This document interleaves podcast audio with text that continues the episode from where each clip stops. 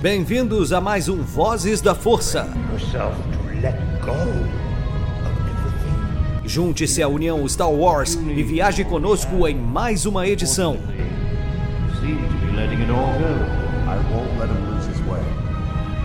Seja também a fagulha que manterá a chama de Star Wars acesa por muitos anos.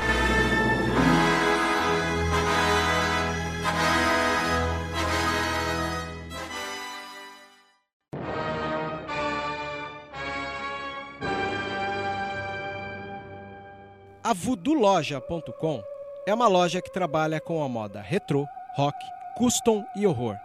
São 11 anos da cena alternativa. Se você não conhece, visita lá. Tem no Instagram Voodoo Loja, uma das melhores lojas e parceira nossa. Isso é rock and roll puro.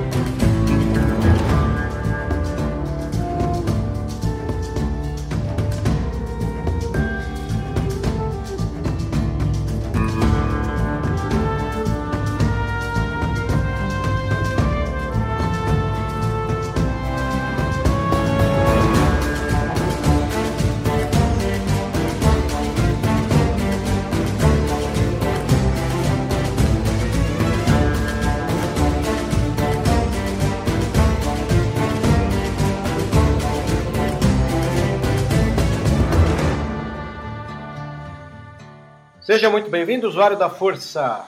Voltamos agora para resenhar Bad Batch. A gente já imaginava que isso ia acontecer. Eu e o JP nos aplicamos de uma maneira incrível para manter essa dinâmica né, e, e esse costume vindo da Mandalorian e a gente vai tentar fazer isso nos 16 episódios de Bad Batch. Vale lembrar que essa edição número 1 é, ela infelizmente vai ter que conter o episódio 1 e 2 no mesmo podcast, porque com a chegada da semana Star Wars, né, o Star Wars Day, May the 4th, é, Revenge of the Fifth, por aí vai, nós não tínhamos condições de gravar duas vezes na semana. Gravamos uma só e contendo os dois episódios. Até porque eu e o JP acabamos nos dividindo em algumas lives que ocorreram durante a semana em diversos canais sobre a saga ou de cultura nerd, geek, pop, culture, né? Mas vamos lá. Episódio legal para começar. Uh, me lembro como a gente se programou, né? Para aguardar essa série. Em especial, todos sabem que eu gosto de clone. E mesmo eu amando clone, ainda tem algumas ressalvas. Não por minha parte mas baseado em curiosidades sobre a, a, recepção das pessoas em relação à série. E aí, JP? Você que passou por um problema de queda de força, aí, dias sem energia na sua casa, ainda tendo que se desviar de, de, de, de spoiler, como foi esse momento histórico? Primeiramente, boa tarde, boa noite, bom dia para quem está ouvindo aí, que é o JP, Star Wars Storyteller. E como o Vebs disse, essa semana eu passei, vou contar um pouquinho aqui, um breve resumo da minha experiência incrível. Eu passei um 4 de maio, um dia de Star Wars e um Revenge of the Fifth muito incrível, porque eu passei dentro do carro carregando o celular, porque não tinha energia aqui, é, e, e só no 3G desviando de spoilers da série, sem ter assistido ela, sem poder ter assistido. Então foi assim, ó, um 4 de maio memorável, vai ficar para história. Mas em relação à série, eu vou até fazer um adendo aqui antes do Vebs continuar, que por mais que eu não seja tão chegado assim em clones e qualquer assim assunto que seja mais militar em Star Wars, né, como Troopers também, Stormtroopers, é, Bad Batch me, me motivou bastante para gostar mais de Clone, sabe? Porque é, até porque eles são muito diferenciados, né? O Bad Batch, eles são muito diferenciados dos dos regs, né? Dos normes, como são chamados os clones comuns. Então eles têm uma individualidade cada um que a gente vai comentar mais para frente. Então eu me apeguei mais a clones. Eu, eu era mais apegado ao Rex e ao Code por conta de Clone Wars, mais o Rex, na verdade. Mas agora com Bad Batch, só com dois episódios, eu já me apeguei bastante a certos membros aí do da Task Force 99. Eu Task. É, curti demais. Bem lembrado. Também gostei bastante. Uh, é triste, né? A Ordem 66, ela, ela também ela, ela é uma execução da, das personalidades individuais de cada clone. Então, Exatamente. Isso fica, é... isso fica bem aparente nesses dois episódios. Né? É, bem, é bem triste. Enfim, o episódio começa de uma maneira incrível, né? Que é o logotipo de Clone Wars queimando e aparecendo Bad Batch. Que animação linda. Cara, que. É, linda e reveladora, né? Porque no final aquelas piadinhas que a gente tinha de que Bad Batch seria a oitava temporada Se concretizaram. Wars, se concretizou, né? Não tem nem o que e. E o que me arrepiou mais ainda nessa, nessa entrada aí, nessa intro, foi a trilha sonora, porque era uma rufada de tambores que aumentando conforme ia queimando ali o logotipo, ficava ali uma batida. Tum, tum, tum, tum, tum, tum, Coisa bem militar, né? Exatamente. Verdade. Curti demais isso, me arrepiei quando eu tava assistindo. Eu me lembrei muito do começo do episódio 3, Verdade. Quando tem aquela sequência linda daquele baile da, das Jedi Star, uh, Starfighters bailando em meio às explosões. E tem aquela rufada de tambores. É uma rufada de tambores. Pum, né? pum. É. Acho que, que, é a marca, né? Do tipo, a, a Ordem 66 tá chegando, né? Então, as, guerras as guerras clônicas terminando, o Império ascendendo. É, é, é lindo, né, cara? Bom, enfim, uh, a câmera entra no planeta Color que nós tem... que nós achamos Nossa. que nós achamos que era Alderan, lembra? A gente supôs que era Alderan pelo pelo que a gente viu no pelas trailer. cores, né? É, pelo que a gente é viu verdade, no trailer. pelas cores. É Kaler. E, e, e, em Kaler a gente tem uma guerra acontecendo e tal qual no plano geral fecha ali. A gente vai ver a, a Depa de Laba, né? É, junto com o Grey, que agora editado para não ter confusão colocaram uma cor interessante nele, né, Jota? Verdade, verdade. Assim, isso aumenta mais ainda a questão que a gente falou de individualidade de cada clone, sabe? Eu adoro isso que os clones fazem. É, sempre gostei bastante disso que os clones fazem, de personalizar mais ou menos o capacete e a armadura de cada um, tipo, marcar quantos droids já, já destruíram, há quantos dias estão fora de caminho né, na guerra. Eu acho isso muito. E as cores também entram muito nisso. Eu, eu, isso me remete muito ao batalhão especial da Soca no cerco, quando eles pintam lá os adereços na cara dela, né? Você vê que é a coisa momentânea, né? No, no, no dia do nosso podcast sobre esse batalhão, eu me lembro que a gente falou, pô, imagina, eles pegaram um batalhão, na hora ali pintaram de uma maneira muito rudimentar ali, só para poder homenagear ela. Exatamente. Enfim, aí a gente tem a DEPA é, recebendo né, a, a, a, a visita do, do, do, seu padawan ali, até que eles estão esperando. É muito legal porque eles estão numa trincheira. E até o, o Caleb, para quem não sabe, Caleb é o nome de origem ali do Kanan Jarrus. Jedi Knight. Jedi Knight. Aliás, é, você lembra, para explicar para o nosso ouvinte, por que, que ele adotou o nome Kanan Jarrus?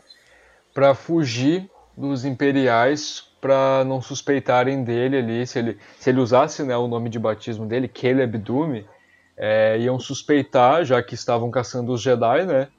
E aí, sempre que ele ia passar por um lugar ou ia conhecer alguém, se ele falasse o nome verdadeiro dele, o, as autoridades iriam ficar sabendo, né? O Caleb Dume, pera aí, esse aqui não, não era o que estava na lista lá de sobreviventes da Ordem 66, não é um Jedi foragido.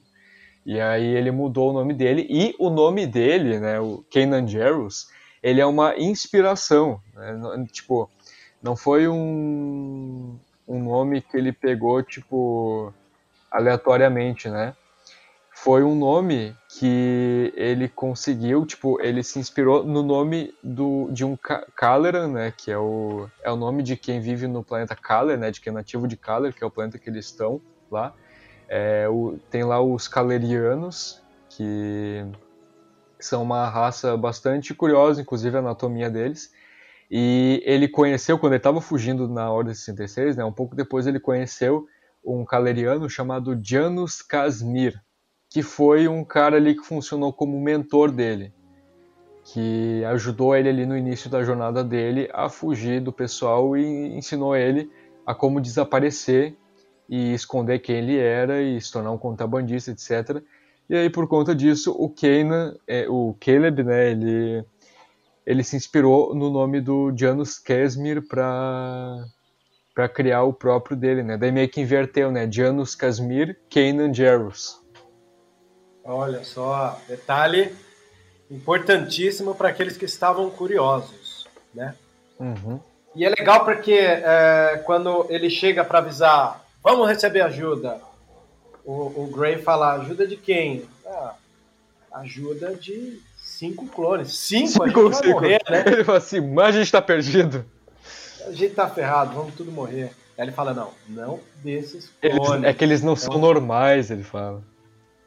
Pois é, aí a gente tem JP, quando a gente fala de qualidade de animação, é justamente essa chegada deles que me chama muita atenção. Primeiro porque é, a gente tem um, uns pinheiros balançando neve, e aí você tem a, a, a descida deles do Morro da Neve para atacar os droids, né? É, os tiros dos droids quando pegam ilumina lá por trás das árvores, você vê que a qualidade é outra. Aí vem uma rocha, derruba eles e surge o esquadrão 99, né? De táticas especiais, mostrando toda a sua superioridade. E tal qual os episódios iniciais da sétima temporada, essa câmera imaginária ela também chega é, demarcando território, né, rodeando eles, o Crosshair ali no, no, no meio dos rochedos é, camperando e limpando o caminho inteiro ali, né? É puta tática de guerra. Uma das coisas que eu gostei e queria trazer aqui é como o Echo, que até então era um homem hacker, ou uma espécie de unidade R2 com vida, né? é, é, como ele chegou bem né, na, na, na, no meio dessa tática, porque, cara, a gente viu ele se despedindo da galera no, no, no na sétima temporada, aqui a gente já vê ele no meio do percurso é, suicida, né, do, do, do, esquadrão. Eu achei muito maneiro isso, sabe, a, o foco ali nele, porque eu imaginei, assim, que que ele teria um foco a mais, justamente por a gente ter visto ele em Clone Wars, né? Por ele ter sido um dos focos ali do, do arco do Bad Batch na sétima temporada. E foi legal ver ele agora, vendo que ele já está mais sincronizado com o esquadrão. E tu falou ali sobre qualidade de animação. É uma coisa também que foi um detalhe muito pequeno, mas que me chamou muita atenção pela, pela qualidade, pelo nível, foi o nevoeiro que está em volta, né? E aí quando eles chegam ali, aquele nevoeiro começa a se dispersar. E aí quando vem os tiros, também o ele passa pelo nevoeiro e vai se dispersando. Cara, eu achei lindo, sabe? Porque tu compara, por exemplo, com a com a, o, lá com Clone Wars, tipo, no início, sabe? Tipo, engatinhando, quando tava engatinhando ainda, lá na primeira temporada, com o filme também de Clone Wars, lá em 2008, sabe? Tipo, 12 anos, quase 13 anos atrás, e aí tu compara com agora e tu vê a, a evolução gigantesca da animação, sabe? Tipo, tu, tu pega, por exemplo, é, um episódio lá da. o, até tem um episódio na mente, o do Gold Droid, que é aquele droidzinho que substitui o R2 num episódio, que o Anakin até fica fica olhando ele torto e tal, porque ele é muito apegado ao R2, né? E aí ele não aceita muito bem que, o, que, o, que aquele Gold Droid substitua o, o R2 num episódio e aí a Soka fica tentando convencer ele, né? Ah, ele, ele é um bom droid, é tu que fica pegando no pé dele. E aí nesse episódio eu lembro que tem um momento que a que a Soka ela tá ela, o Anakin e o Almirante e o Laren é, no hangar. Eles estão andando ali. Aí o Anakin dá mais uma alfinetada no droidzinho e aí a Soka vai, vai falar bem dele, né? E ela se abaixa e fica do lado dele. E quando tu pega esse trecho, tu vê que ela tá toda travada, sabe? Falando, na articulação dela, se mexendo assim, tá muito travado, sabe? Tá, tá feião. Mas na época a gente não ligava porque era outra época, sabe? Tipo, a gente tá falando de mais de 10 anos atrás, então era outro nível de animação. E aí tu pega agora e numa época em que, poxa, tu, tu vê uma coisa desse nível que a gente estava comentando aí, por exemplo, do, do, efeito do nevoeiro ali, que foi só um detalhezinho que eu comentei, deles descendo lá na trincheira, né, igual tu falou. Então é, é outra coisa, sabe? A animação a gente vê que está em, em outro patamar e que eu vou até parafrasear o que o Marcelo disse na live do nosso querido Denis, o analisador, é, que ele falou que a sétima temporada de Clone Wars é cinematográfica. E eu digo que Bad Batch também é. Também é sim. Tá chegando nesse nível. Tá chegando. E aí tem uma coisa que também me ligo muito. Aí vai aqui o, o meu abraço para o Edilson Cody, que é meu companheiro de, de, de, cosplays em eventos. E eu me lembro quando a gente comentou que quando aparece o Delta Team, né, em um dos desenhos do Clone Wars, a gente notou que o Delta, é, tal qual Bad Batch, não bate não bater continência, não, não presta continência para os Jedi, né? Uhum. Todo clone reg, norm, né, regular, normal, é, tem essa coisa deles parar e né, bater a Eles não, eles não. Eles não. E aqui, no comecinho, o Hunter tira o capacete, chega ali na, na, na, na trincheira e fala, ó, tá chegando mais droid, é melhor você sair. Aí o Gray é o primeiro a falar, ô, quem decide é o general. Sim. Achei mó legal, porque Mostra é uma a diferença. subserviência, né? É. uma puta diferença entre os dois, né? E, e, o cara, ele dá bronca, né, no Hunter. Oh, oh, mais respeita aí. Nível hierárquico, assim, que o, os clones obedecem. E é uma coisa que o, o, o Delta e o 99 não tem. Principalmente, principalmente o Delta, né? O Delta eu acho que é mais ainda do que o do que o Bad Batch ali, do que o a, a do que o a Task Force 99 ali. Porque o Delta, eles são, eu sempre digo, né, eles são os caras mais casca grossa ali da, do exército de clones. Eu diria que mais ainda do que o Bad Batch. Né, porque... foi, foi interessante que essa semana o Pablo Kimi,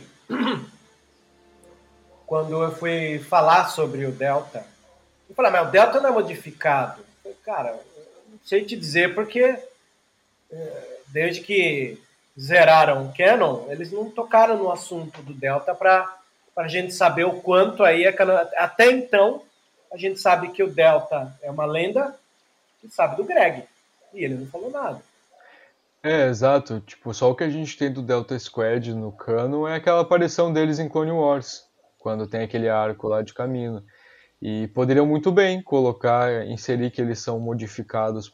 Mas eu, eu acho que seria mais legal conservar o fato de eles serem clones comuns, assim, porque isso mostra como eles são mais foda ainda, porque o, o que faz a, o Delta Squad ser tão maneiro é que eles são clones normais, mas eles receberam um treinamento do cão, sabe? Porque eles receberam um treinamento muito mais intenso. O, o que me deixa às vezes em dúvida é, se eles foram ou não modificados é justamente o ato de prestar continência. Uhum. Esse, o, o Task 99 eles não prestam porque são modificados, não tem obediência neles. É, é. Quando eu vi que isso também não tinha no Clone Wars, eu acho que deu para brincar de 2 mais 2 são 4, por isso. Exato. E aí, logo depois, quando isso acontece, ali o, o, o, eles são apressados, né? A poder sair. O Caleb, como é jovem, né? No ímpeto, ele, ele corre ali, né? É, é, para seguir o, o, o Task 99 E aí acontece que a gente menos esperava, né? Uh, pouco depois do, do Tech comentar que a guerra estava no final, dar um report de o que, que o, o, general Kenobi havia feito, que dá uma impressão, né, do tipo, opa, você falou que de acordo com as comunicações o, o Grievous foi pego, já te dá uma localização no momento do, do desenho, né? A gente teve isso na sétima temporada, no jogo de, de, de Jedi Fallen Order, e agora aqui, quer dizer, o número de situações que agora rodeiam. paralelo, né? né?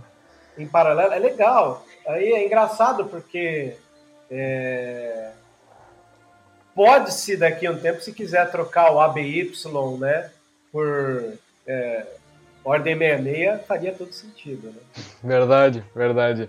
E, Ele é um marco zero. E, e, inclusive tu falou agora é, de, do lance de aí do, sobre o, o, paralelo com o episódio 3, né? Uma coisa que eu adorei, que eu lembrei agora, é que quando tá ali o narrador, né, ao estilo Clone Wars, falando sobre o, o episódio, né, no início, aparece uma cena que é justamente do episódio 3, só que versão em 3D ali, Clone Wars, sabe? Que é o momento ali do, da luta do Anakin e do Kenobi contra o, Grievous, o Grievous na, na nave dele, na Phantom Hand. E o momento em que o Grievous ele foge no pod de fuga, é, no filme, né, que a gente vê ele falando, né, hora de abandonar a nave, dele aperta e foge, a gente vê isso na, ali na animação, não sei se tu percebeu, ali naquela, naquela prévia, aparece exatamente igual ao, no filme, no episódio 3. Fizeram exatamente igual o Anakin e o Kenobi também lutando com os Magna Guards, eu achei isso sensacional, sabe? Para dar a sensação ainda mais de que é tudo me mesmo conectado, assim, sabe? E eu, eu gostaria bastante, assim, se. E faria muito sentido se. Não que trocassem o, o ABY por Ordem 66, mas se colocassem como um marco de data, porque foi realmente um marco, né? Foi quando ali marcou o fim das Guerras Clônicas, o fim da República dos Jedi e o início do Império. Então seria bacana se tivesse aí no canon isso, de, de ser um marco de data. Eu acharia bem interessante. Porque já tem o dia do Império, né? É verdade, já tem. Então. Nesse momento, inclusive, que uh, eles se distanciam, a Depa ela se encontra isolada no, no plano de câmera que é justamente a hora que ela começa a pressentir o que está acontecendo, né? Ela baixa a cabeça, a força indica para ela. A hora que ela vira para trás, a gente tem em primeiro plano a ordem. Se, se, da... Sensacional. Do... Sensacional o quadro, do... né? Aí o Gray muda da água para o vinho, a gente já tem o Caleb se tocando que tem algo errado, e quando ele olha, vê lá a mestra cercada, né? Lutando ali para conseguir fugir, porque era muito clone em volta.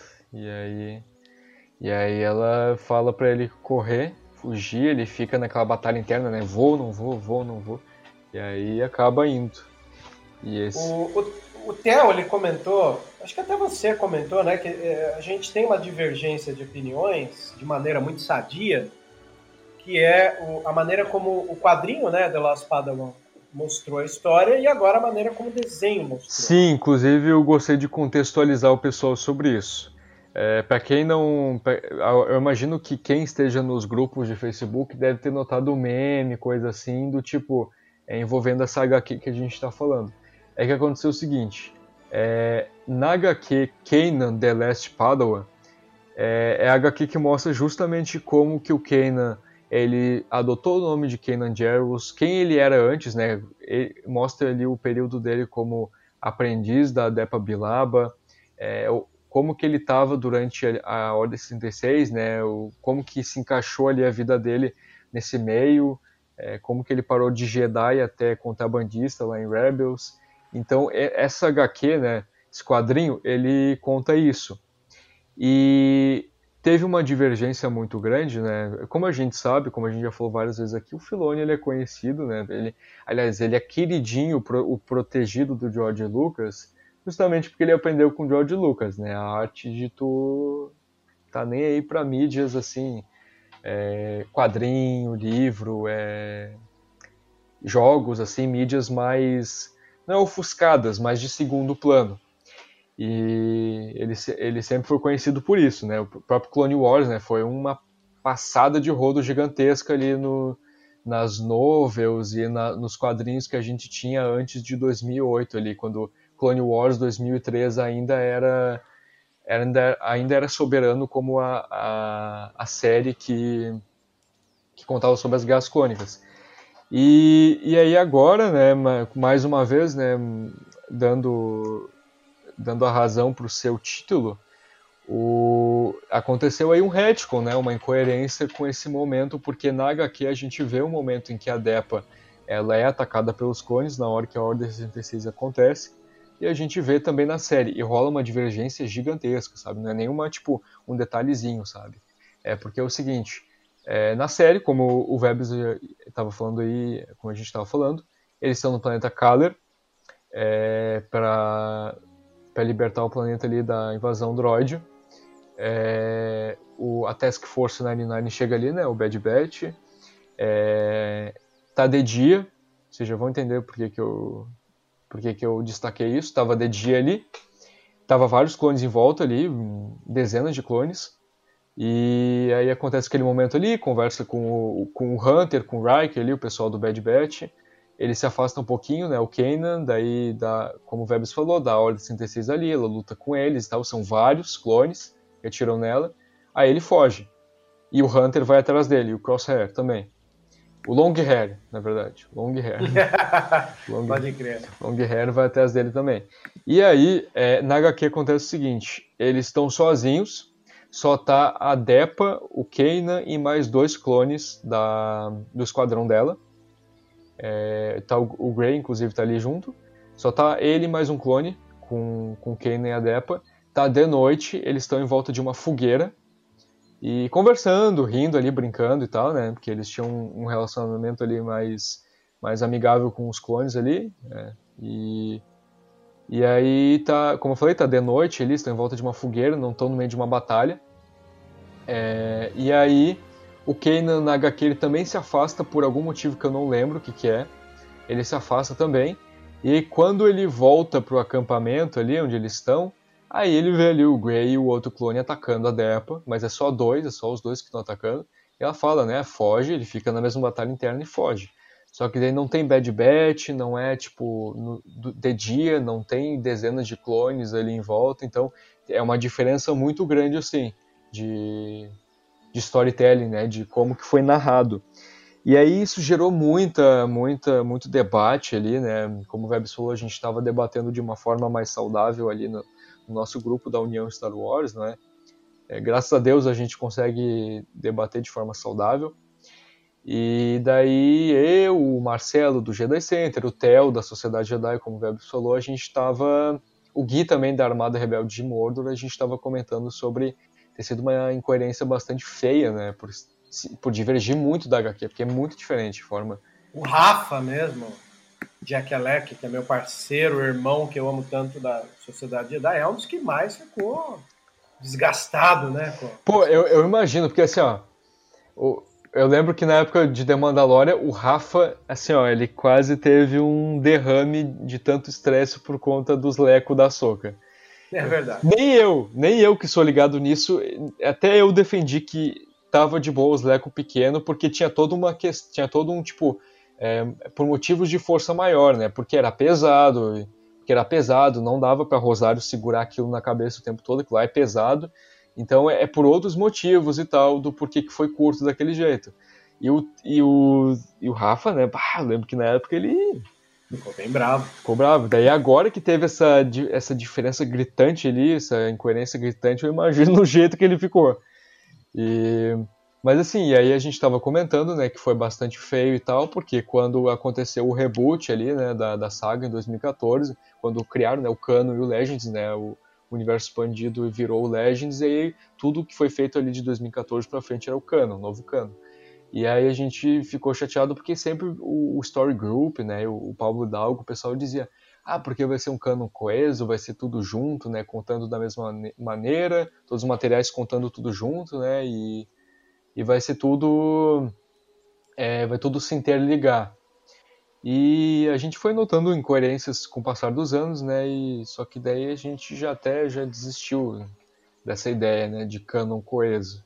Porque parafraseando que o que o Vebs já falou várias vezes, né, a gente sabe que na prática o que vale mais é o audiovisual, né? Até porque na época do, do George Lucas, quando era o antigo universo expandido, os filmes existiam as classificações de canon, que era justamente para é, impedir essas incoerências, né? Tipo, ah, se tinha uma uma incoerência de uma coisa numa, num quadrinho e num livro, o que contava mais era o livro. Então tinha essas. essas é...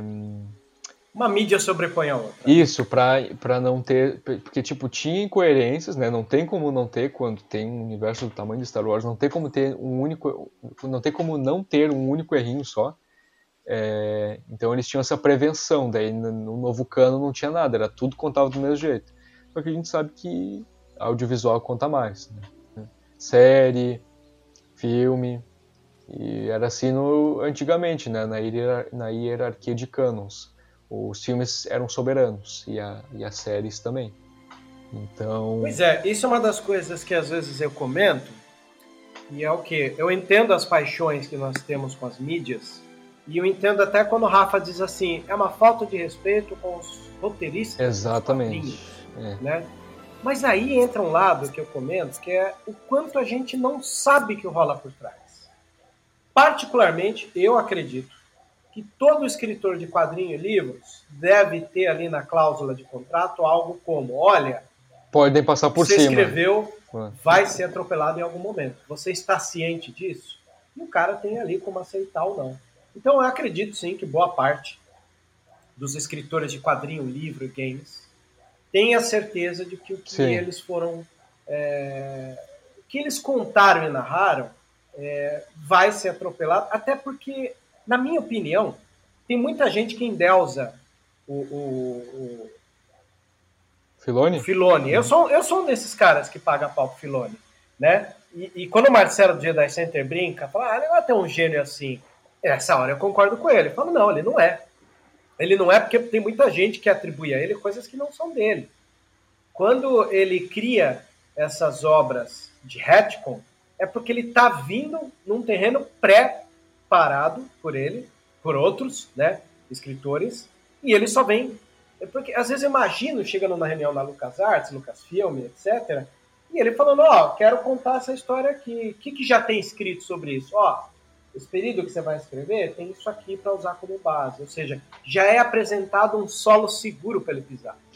É, Percebe? Exato, exatamente. É, e eu, eu concordo também, porque eu, eu, acho que tu falou isso ontem, né, sobre essa cláusula é? de contrato, foi ontem, e eu pensei, realmente, pode ter isso mesmo, sabe?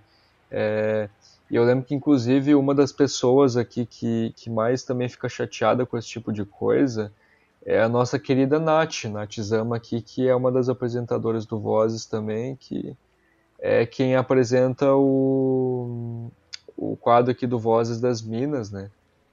E ela, inclusive, queria gravar uma edição sobre isso, porque... Porra, só coletar e fazer, para mim É, porque, porque ela falou, né, ah, eu acho, bastante... nas últimas edições agora ela falou, né, eu acho bastante pesado isso que o Filoni faz, passar, tipo, por um livro inteiro ali de um escritor, um quadrinho, então... É, assim, eu gosto muito do Filoni também, porque ele conta histórias de uma maneira muito diferente, de uma maneira muito única, é, até o pessoal no Disney Gallery, né, tipo, o elenco ali de The Mandalorian, eles deixam claro isso, né, que, que ele, é, ele tem uma forma de trabalhar muito diferente. Então eu, eu admiro isso, mas ao mesmo tempo, como tu falou, eu acho que muito do sucesso é justamente porque ele conta histórias que já tem algo, né? Por exemplo, o próprio, o próprio Delta Squad que a gente estava falando aqui, é que ele é um cara muito de homenagens. Então é por isso que dá certo. Por exemplo, o, o Delta Squad, né? Ele, ele colocou eles lá em Clone Wars como uma homenagem, porque ele gostava do jogo do, do Republic Commando. Ele falou: ah, já que eles não estão no canon, deixa eu inserir aqui essa aparição deles aqui. Ele colocou lá, sabe? E o pessoal venerou, gostou muito. Então, é, eu acho que é por isso que o Filoni ele é tão venerado, sabe? Porque ele conta histórias que a gente tem certeza que o pessoal vai curtir. Eu acho que a única coisa assim mais foi mais arriscada dele, que tipo, não tinha certeza se o pessoal ia gostar ou não, foi a Ahsoka, sabe? O personagem da Ahsoka, que era uma coisa totalmente nova.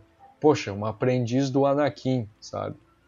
Uma aprendiz ali de Anakin Skywalker, uma Togruta, né? Uma, uma protagonista, digamos assim, alienígena, que é algo bastante corajoso, porque Star Wars a Nath até brinca, né, que Star Wars é até meio xenofóbico, porque os, os protagonistas são tudo humanos. Humanos, é. E, e isso é uma, é uma coisa que eu queria muito ver, é, assim, tipo, materiais, materi é, materiais, assim, principalmente live action, assim, nas telonas, de um, de um alienígena sendo o protagonista, que a gente vai ver agora na Soca.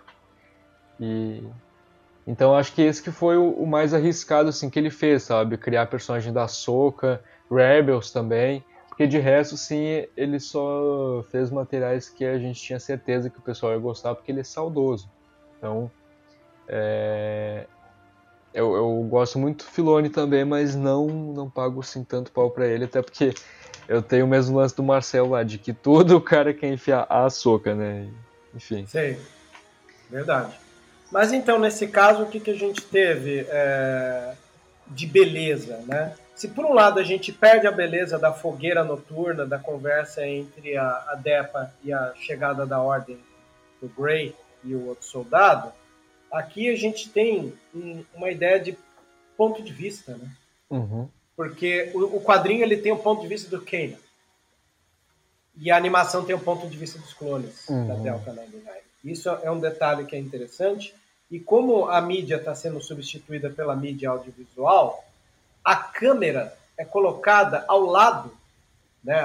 no momento que o, que o Caleb barra Kanan Jarvis se toca e olha para trás, a câmera imediatamente vai para trás dos clones da Nine e nota ele olhando para trás e na profundidade de campo você tem ela lá no fundo se desviando dos tiros. É uma das coisas mais lindas de plano de câmera que, que, que esse desenho, esse episódio tem. Né? Aí, é, com a morte da mestra, ela berra pro, pro, pro, aprendiz fugir, o aprendiz obedece e foge, não é verdade? Uhum. E aí tem uma das coisas legais, que é o time se divide, uns vai lá falar com o clone, o... aí entra o porquê que foi colocado esse ponto de vista, né? que é uma das coisas que eu acho belíssimas nesse, nesse desenho. Quem vai atrás do, do, do jovem Padawan são os dois extremos do desenho, talvez da saga inteira, que é o Hunter uhum. e o Crosshair. Né? Indo os dois, você tem o maior conflito da, da saga, da temporada, indo atrás do motivo que vai fazer os dois divergir, que é o quê? O Hunter, como é um cara que tem como poder sacar as coisas, ele sacou que tinha algo errado, mas ele queria compreender, uma coisa bem tática da natureza dele. Aliás, uma coisa, uma coisa que eu acho muito maneira é que talvez isso tenha relação com o que a gente fica sabendo que é a habilidade nele, né? Porque, tipo, cada um ali da, do Bad Batch tem uma habilidade, né? O Riker, o Riker, ele é mais forte fisicamente, o Tech é mais inteligente, Crosshair tem uma mira do, igual do, do pistoleiro lá de Esquadrão Suicida, então é, e, o, e o Hunter a gente sabe que ele tem os sentidos mais aprimorados. Então eu fico pensando, talvez, é, será que ele não percebeu? Será que ele não ficou com aquela semente da dúvida, né? Sobre é, assassinarem os Jedi e tal, ficar questionando se aquilo estava certo ou não por conta desses sentidos elevados dele, sabe? Sim, é verdade. Faz todo sentido. E como tu falou, né? Enquanto o Hunter tem isso aí de de ir atrás, né, do do Caleb para do Kanan para saber o que está acontecendo e para tentar ajudar ele. Tu tem por outro lado o Crosshair no A Good Soldier Follow Orders, né? No clássico, é verdade. no clássico um bom soldado segue ordens. E ali a gente já tem é, é, com essa essa frase que o Crosshair solta, os mais atentos vão se ligar, putz, é a frase que o Tep diz quando matou a Triply e Triplay, Triplay, lembra? As duas. Isso, aquelas duas gêmeas, aquelas gêmeas Jedi. As gêmeas Jedi. É muito legal esse momento, né? Aí, no meio de uma briga, o Crosshair até derruba o Caleb da árvore, o Caleb se livra dele, ele desmaia ali numa colisão com a árvore, E entra uma cena linda ali de penhasco entre o Hunter tentando acalmar, soltando a arma, tirando o capacete. Realmente ali ele ele até tira a DC-17 dele e joga pro canto, né? A pistola. Sim. Achei isso uma situação linda do tipo, ó, oh, tô aqui, ó, sério, não vou machucar você. Aí o, o Caleb, confuso, porque uma criança é um padawan, pula pro outro lado e foge. Né? Aí o, o, o Crosshair acorda, vê que, que, foi enganado, porque ele vê ó, os rastros ali, né? E eles voltam para caminho, né? E o Hunter, totalmente ali, pesado com a situação, questionado pelo Crosshair na nave, né? E chegando em, em caminho, aí ele vê a diferença. Os irmãos não são os mesmos. Os clones que eles haviam deixado quando partiram de caminho não são os mesmos clones quando retornaram. E é incrível essa ambientação, porque agora o que, que tem nesse momento? É justamente o discurso do Palpatine que a gente vê no episódio 3. É mais uma rima com o episódio 3, né? Um paralelo. E aí a gente, e a gente vê como que os clones, a gente vê do ponto de vista dos clones, como que eles viram esse discurso. E aí tem lá ele falando nessa república será reorganizada no primeiro Império Galáctico e tal. E aí eu acho muito incrível porque nesse momento eles estão se perguntando né, o que está acontecendo, porque eles quando eles chegam em caminho eles veem que todos os clones estão esquisitos, né? Que eles estão muito mecânicos, muito robotizados. Tipo, eles não falam com eles nem nada comportamento deles está muito esquisito. E nesse momento do discurso do Palpatine, tu vê que todos os clones, todos os regs, né, ali, todos os clones normais, começam a comemorar. Mas, se tu for analisar, se tu for ver bem, eles estão comemorando de uma forma muito robotizada, muito mecânica, sabe? Tipo, apática. Aliás, bem lembrado, sabe? Uma das coisas que eu nunca esqueço, o universo dos memes, ele pode ser um universo meio patético às vezes, mas às vezes ele traz uma coisa interessante. E o meme que eu nunca esqueço é aquele você pode ser diferente quando todo mundo está errado. Colocar uma foto, embora isso caiba tranquilamente para os dias de hoje politicamente, né? É, eu gostei dessa foto de exemplo porque a foto era o quê? Era ah, provavelmente uma imagem de cima do exército nazista, todo mundo fazendo zig heil lá com a mão levantada e te chama a atenção na foto que tem um cara de braços cruzados, né? Se fosse no universo atual do mundo das fotografias digital, o cara que revelasse essa foto, revelasse, o cara que olhasse essa foto no celular ou numa câmera digital, já, ó, tem esse cara aqui, pronto, vai ser exterminado porque não fez a saudação, né? Exato. E naquela época tem o lance de revelar, não sei quanto tempo, se questionaram ou não, mas a foto tem uma beleza, que é o quê? cara cruzou os braços na hora do Zig Heil. De repente ele tá lá forçado, não sei. Exato. Né? E esse momento que todo mundo começa a saudar a legitimação do Império Galáctico. O Bad Bad fica olhando, tem... o Bad Bad fica olhando tipo o que que tá acontecendo, sabe? É, cara, e, e, tem um, um, quadro no Tech comentando que o negócio tá esquisito. tá legal, é, né? Tá esquisito.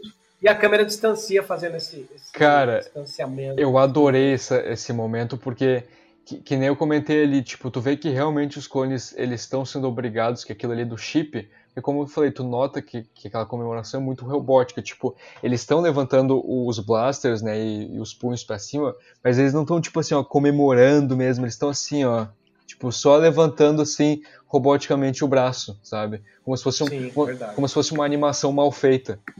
É verdade. E, e aí, como tu falou, né, o Tech, ele fica olhando, né, e como ele, ele é o mais pé no chão ali, né, o mais inteligente, ele, eu acho que ele solta pro Crosshair, se não me engano, né, não, e a gente que era os defeituosos, né, o que que tá acontecendo aqui? E... Muito legal esse comentário. É, Muito e, legal.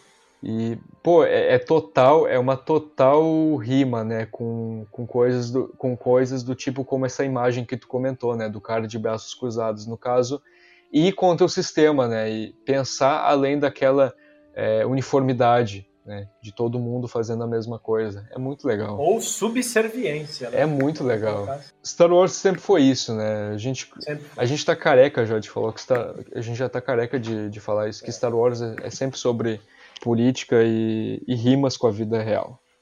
Verdade.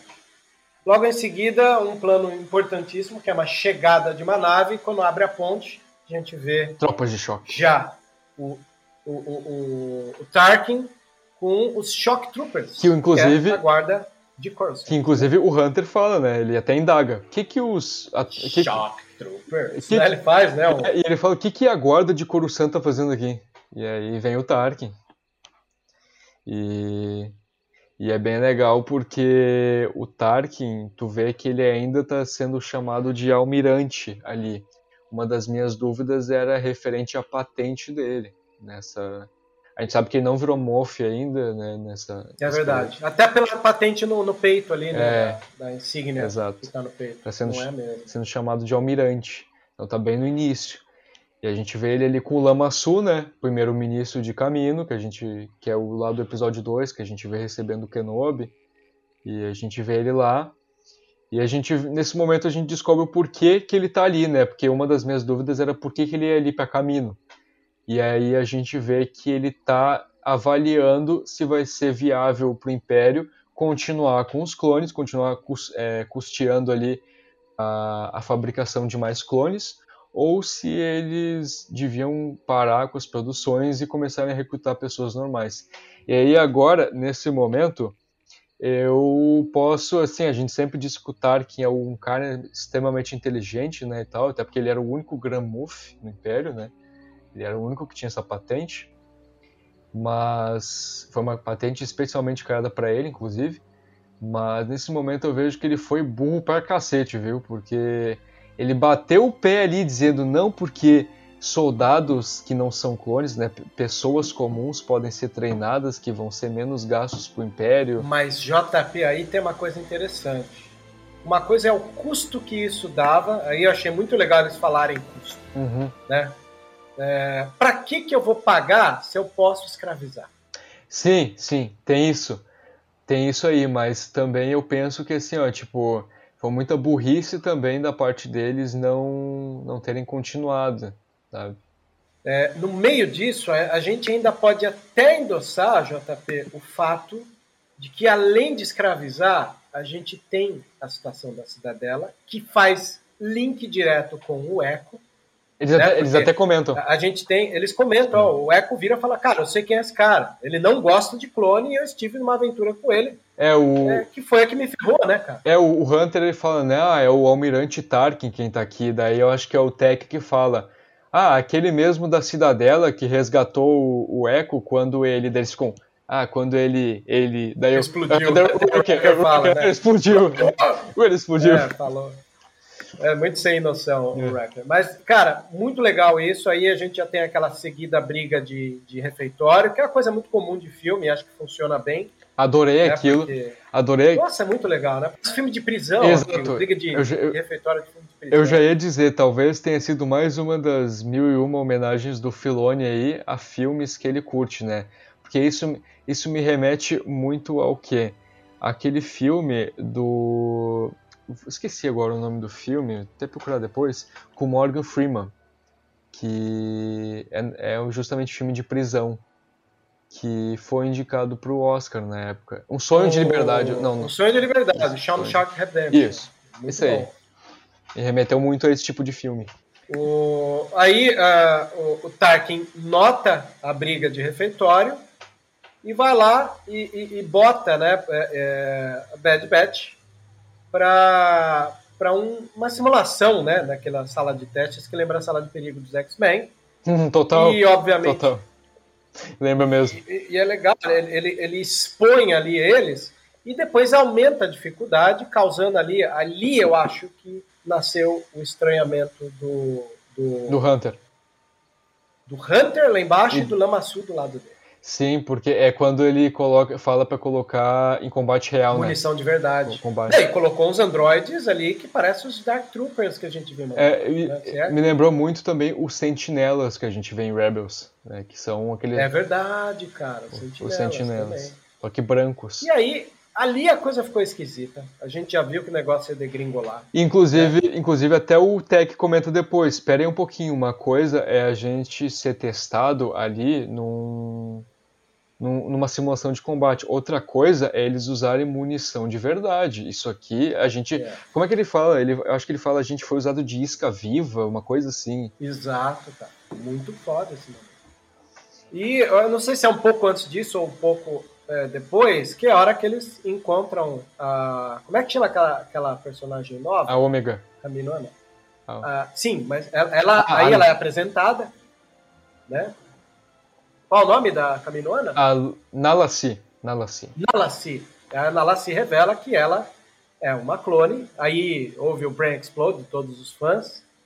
Que, embora a gente saiba que existe a ideia sempre de uma representatividade, os caras foram longe demais e colocaram uma clone garota. Isso Isso orgânico. me chamou muita atenção. Isso orgânico. É muito. Né? Eu gostei Soou bastante. muito orgânico. E eu gostei bastante. Nossa. Eu também. Bastante mesmo. Estou bem, assim, feliz com a, com a, com a ideia, né? Mas aí logo depois, né, é- é, o Tarkin visita eles e fala que, não, é mesmo? Então vamos, vamos colocar vocês numa missão. E fala que é para eles irem no, num planeta já famoso por nós, Onderon, né, para pegar o número de insurgentes. Eu vou ser sincero, eu fui muito inocente. Eu, se eu fosse um pouco mais esperto, já ia imaginar que Onderon podia ser Sol Guerreira. Eu demorei um pouco para me, to pra me tocar. Por Sério? mais Sério? Demorei, demorei. Cara. Por mais que no trailer mostrou o Sal Guerreira, eu Não. pensei que era alguma armadilha pra pegar ele. Cara, quando, quando assim, se, não- se mesmo se não tivesse o Sol Guerreira no trailer, só de eles falarem Oderon já me ligar, cara, vai ter coisa do Sol. Ele vai aparecer, ele vai ter algo referente a Sim. ele. Sim, eu vacilei, não, não me toquei. Aí eles vão lá, são pegos. Ao serem pegos e entregues pro Sol, há um momento muito legal que um dos soldados do Sol arranca uma pistola DC-17 e entrega na mão do Sol. E, embora isso não foi falado no episódio, ele tem uma beleza, sabem quê? É, se eles quisessem, teriam atirado essa pistola. O fato Uhum. dele ter tirado essa pistola quando eles foram rendidos é como se o exército do Sol falasse, putz, ó, vacilamos, tinha uma arma aqui e não tiramos dos caras, né? Boa. E aí entra um puta diálogo lindo, né?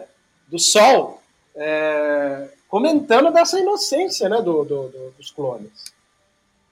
E- De achar que a guerra acabou. Até o Crosshair fala assim, ah, a guerra acabou, né? E, e, inclusive, eu achei um momento bem bacana aí, porque o Tech, ele fala. Como é que ele diz? Que. Se não me engano, ele fala que o Império estava oferecendo, segundo o que ele tinha visto, né? Ele fala, "Ah, segundo o que a gente viu, o Império ele estava oferecendo bastante oportunidades. E aí o Sol mete uma assim, ah, e eu que pensei que tu fosse mais inteligente. Só é muito foda fazer os comentários, né? Ele vai no nervo exposto mesmo. Ah, eu, eu prefiro não comentar em relação ao Sol, porque isso aqui vai virar um, um podcast só de, de hate ao Sol Guerreira, meu Deus. Você não gosta muito do Sol, é isso? Eu- não gostar é elogio, eu odeio o Sol. Eu odeio o Sol É. Guerreiro. Mas eu acho que ele é, ele é- ele é o. Como eu posso dizer? É que ele é o clássico. Ele é o, Ele é o ele clássico. é o extremista necessário. Ele, ele é o clássico. É, ele é o clássico, como é que se diz? O, o clássico general condecorado de guerra, né? Porque quando, quando, quando tu é um herói de guerra condecorado, já vem, no, já vem no pacote o fato de tu ser lelé da cabeça, né? De tu ser todo estressado, traumatizado. Então, é- é- ele é o clássico, é, assim, comandante de guerra condecorado, né? E, e eu não curto ele, sabe? Justamente por conta desse, desse extremismo. Tudo bem que tu não vai, tudo bem que tu não vai ganhar a guerra sendo pacifista, mas tu não vai ganhar nada também sendo tão violento quanto ele, sabe? Eu acho que o Sol sendo terrorista do jeito que ele é não muda, não faz ele ser muito diferente do Império, né? Que ele ficou muito traumatizado depois que a Estela morre, né? E aí ficou todo, ficou todo desgraçado da cabeça. Enfim, por isso que eu não gosto muito dele. Sim. Mas eu acho interessante e necessário. Às vezes faz falta um, um personagem do lado rebelde que se tornou um império às avessas. Exato, exato. Né? Eu acho, Eu- acho que é um personagem de contraponto muito bom pra gente ver. Ele me lembra muito, sabe o quê? O, a ditadura do proletariado, né? O, esse, esse, como, Ele é o Stalin, vai, já exato, que exato, ele é o Stalin do, do, do, do- do- de Star Wars. dos rebeldes, né? É, Do- tipo, do universo Star Wars. é, o- Concordo plenamente. O cara que quer assim, ah, quero igualdade, quero liberdade, mas faz A força. É, exato, é, exato. Então, é, é bem colocada, tipo um style mesmo. Ele me lembra um pouco, na verdade, o, eu ia falar agora que ele me lembra um pouco o Bane da trilogia Nolan de Batman, né? Lá no, ter, lá no terceiro filme, quando ele faz aquela, aquela ditadura socialista, assim, né? Que dá o controle de Gotham ao povo e tal, mas daí é um, é um pouquinho mais extremista do que, do que o Sol. Mas mesmo assim lembra, lembra um pouco. E, mas enfim, eu gostei da aparição dele em, em, ali em Bad Batch justamente porque ele ainda não tá tanto nesse nível que a gente vê lá em Rebels, que ele tá tipo. É, que ele já foi até expulso da rebelião, quase matou o, o Click-Clack lá, né? Que é aquele, é aquele último geonosiano. Então, ele ainda não tá naquele nível, mas ele já tá caminhando para aquilo. Então, é, mas eu gostei do que a gente, do que eu vi, porque é, tu falou ali sobre a questão da arma. É, eu lembro, eu pensei que tipo uma das coisas que me chamou a atenção nessa cena foi que ele podia muito bem ter atirado nos clones assim, sem sem nem pestanejar, sabe? E ele não atirou, ele deu o benefício da dúvida, sabe? Quando eles vão embora ali e ele fala, ah, vocês sabem o que é certo, né? Vocês já perceberam que, em qual, que, qual lado que é o certo. E aí eles simplesmente vão embora, sabe? Sem, sem retaliação nem nada. Eu gostei muito disso. Eu também. Me chama a atenção Acho uma situação interessantíssima que a série nos propôs. Aliás, a Tainá, para quem está ouvindo isso, ela é uma pessoa extremamente interessante que a Nath, no, no Vozes das Minas, acabou é, trazendo para nós uma pesquisa que ela faz sobre os imperialismos dentro de Star Wars. Né? Eu acho que é interessante também, no momento próximo, a gente tentar ver com a Tainá o ponto de vista dela sobre o Sovereign também, né? Ela pesquisa aí. Pode ser um, um fato interessante para a gente pesquisar. Não é verdade? Sim, exatamente. Inclusive, é, vai ser muito maneiro aí. Em seguida já vai sair a edição sobre a Tainá, a entrevista da Nath com ela. Foi um privilégio para mim ter escutado ali, ter gravado junto, porque foi bem maneiro a, a entrevista. Aí, uh, nisso que eles sacam que tinha algo errado, é, nessa, é nesse momento que é revelado para eles é, que a ômega é a, a, quinta né, clone diferenciada, porque há uma conversa interessante ali sobre clones diferentes, os cinco últimos que são modificados. Aí o, o Tech lembra que o Echo é um regular, é um normal que só tá ali o que sobrou dele, uma coisa meio Robocop, assim, né? E que me chama muita atenção, inclusive. Aí eles se, eles se tocam da Ômega e voltam para lá para tentar resgatar ela. Ao voltarem para lá, você vê a astúcia do Tarkin, que já contava com isso, e eles são presos imediatamente, colocados numa cela. Né? Ao serem presos, você vê o tempo inteiro o, o Crosshair questionando, brigando. Aí tem um momento muito legal dentro da cela, que é a, a Ômega, que já havia sido presa por ter bisbilhotado lá a sala deles, né? Na cela e ela tentando convencer o Crosshair que ela entende o que está na cabeça dele. Ou seja, Cara, ela deve ter um chip que não funciona. Uma coisa que eu amei foi justamente essa, esse lado, esse, esse ponto de é, esse ponto emocional ali na na coisa na ômega sabe tipo ela servindo meio que de o elo emocional entre eles, sabe? Porque ela chega ali no Crosshair, coloca a mão nas costas dele e fala: Eu entendo, eu sei como é. Eu achei muito legal isso, sabe? Querendo trazer um, um ar de sensibilidade e compreensão para ele. E eu ia comentar agora, eu não sei se é impressão minha ou se é coisa do Filone mesmo, sendo saudoso como ele é, mas o, o personagem do Crosshair, eu acho que eu gostei tanto dele na, na sétima temporada lá e agora em Bad Batch também, antes de, de, ele fazer o que ele fez, né? Porque ele me lembra um pouco os personagens clássicos de faroeste do Clint Eastwood, sabe? Aquele cara que tá sempre meio falando assim, murmurando, com uma com um palito na boca, olhando de loslaio assim para todo mundo e, e e meio mal encarado assim, me lembra, sabe? Não sei se é se é algo meu. Não, é feito de propósito mesmo. Essa coisa do, do palito de dente na boca é uma coisa de faroeste. Não tem nem o que dizer, cara. Que bom que você lembrou disso. Até. É, me, me lembra bastante. Até o. Até o, o rosto, assim, tipo, a, a, a, feição ali do, do rosto do Crosshair me lembra um pouco o Clint Eastwood nos filmes antigos para o oeste dele. É, o formato de rosto mais comprido. Assim, e, é? Isso, exato. Totalmente isso, bicho. Não tem nem como distanciar dessa, dessa. Enfim, eles são presos, o Crosshair é levado e é comentado do chip na cabeça, até que o, o próprio Tarkin, sabendo disso, já modifica. Aliás. Bonifica a lealdade dele ao Império. Né? Eu achei isso muito interessante e muito triste também, porque a gente vê que, na verdade, o Crosshair só estava agindo daquele jeito porque é, o Tarkin comenta ali e a Nalassi comentam que na verdade ele estava agindo daquele jeito, tipo estando do lado do Império, apoiando eles, é, mas não executando a Ordem 66 de fato, porque o chip dele deu um efeito na mente dele, ele influenciou, mas não foi ao extremo, sabe? Tipo, ele não chegou assim a ficar totalmente robotizado igual os clones Regs, né, ali, mas teve uma influência, sabe? Então, ele estava mal encarado o episódio inteiro, justamente por isso, porque o, o, chip não chegou ali a fazer o efeito que fez em todos os clones nele, mas deu uma influência, sabe? Meio que plantou a sementinha de discórdia ali na cabeça dele sobre o Império estar fazendo o que é certo, sobre bons soldados seguir ordens. E aí, é, nesse momento que o Tarkin fala, né, ah, intensifique então o, o, o efeito do chip. E aí que é quando a coisa começa a feder.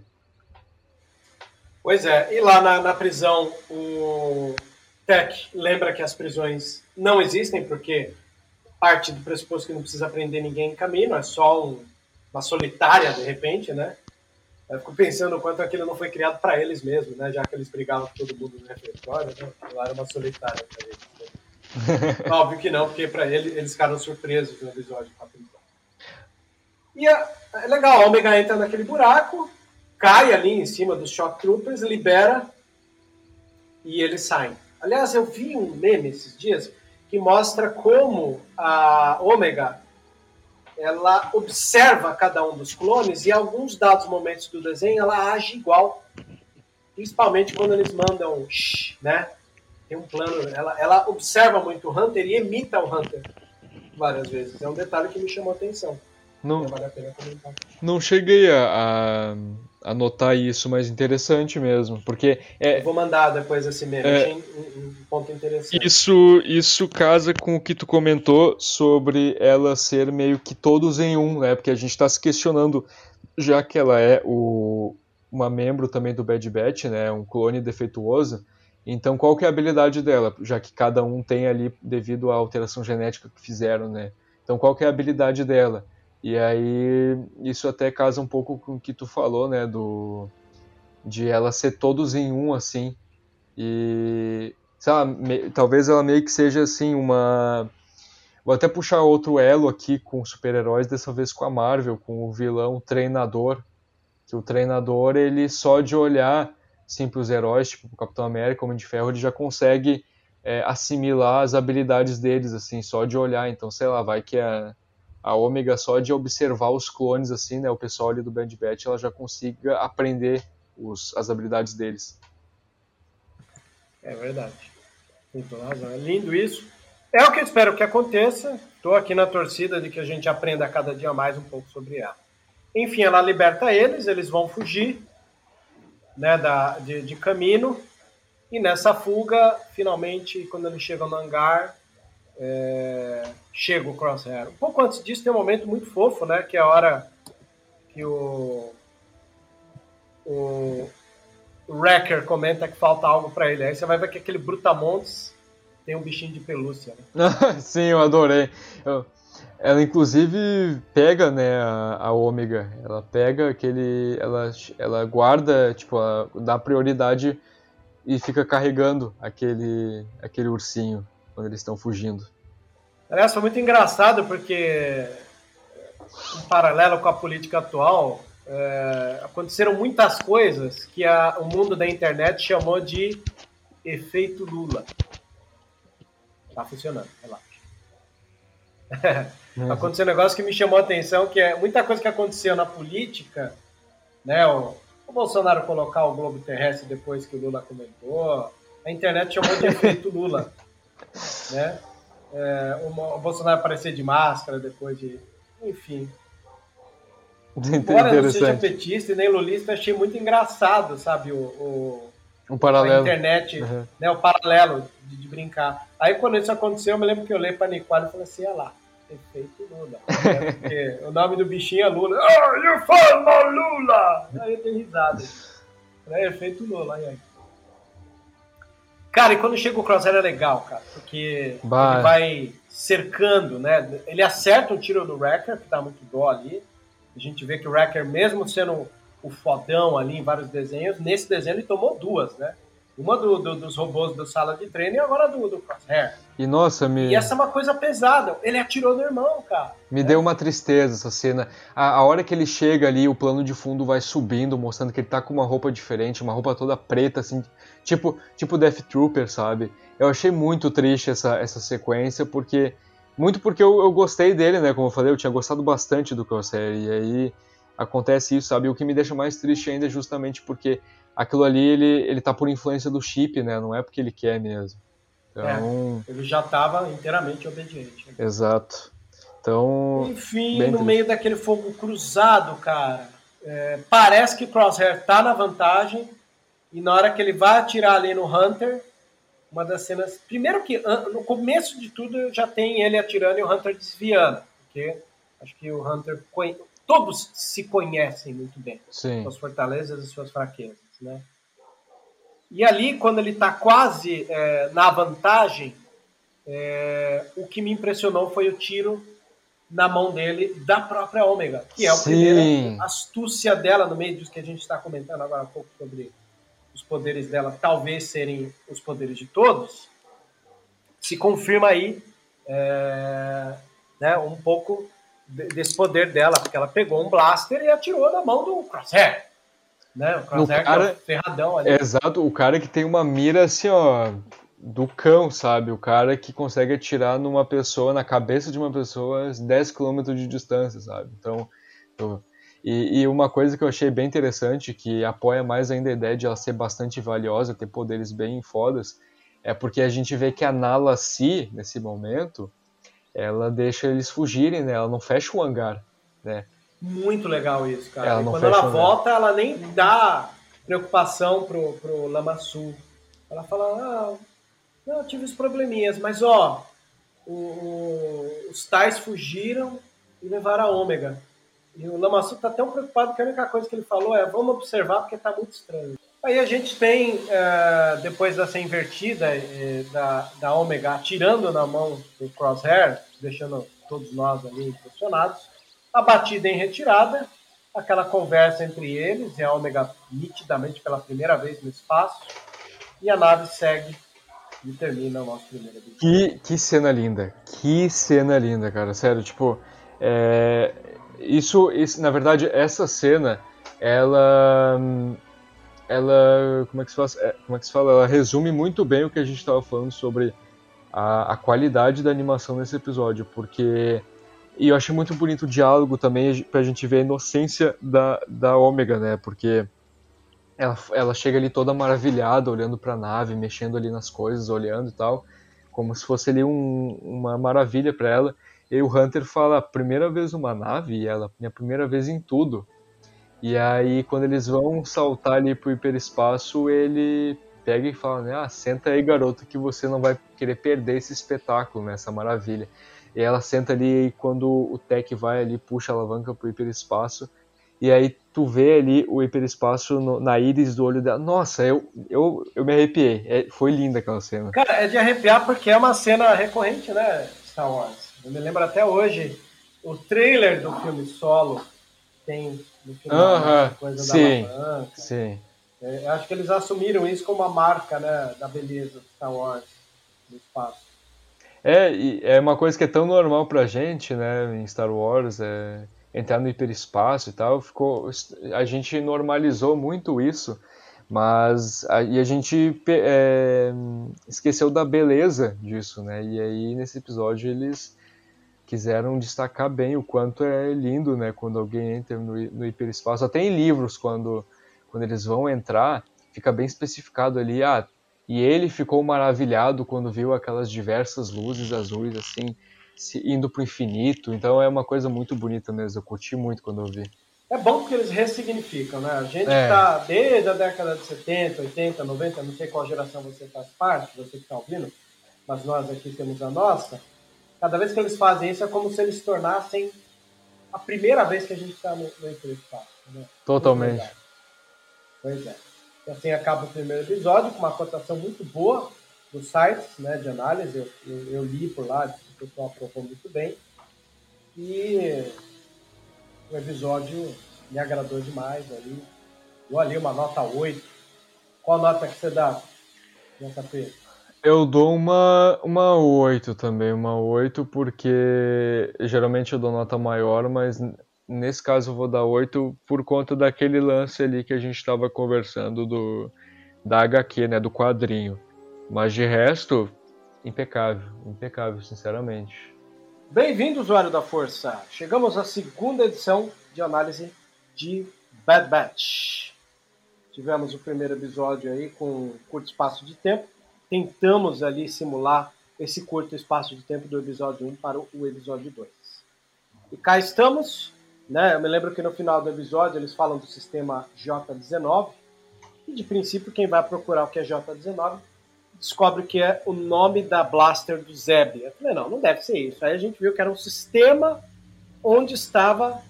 Qual planeta, JP? É Saleucami. Saleucami.